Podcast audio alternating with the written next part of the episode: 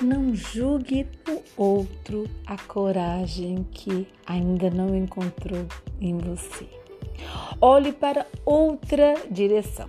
Talvez você encontre a solução que procura. Eu vou terminando a quinta-feira com essa poesia, com essa reflexão. O julgamento é mais para quem faz do que para quem recebe.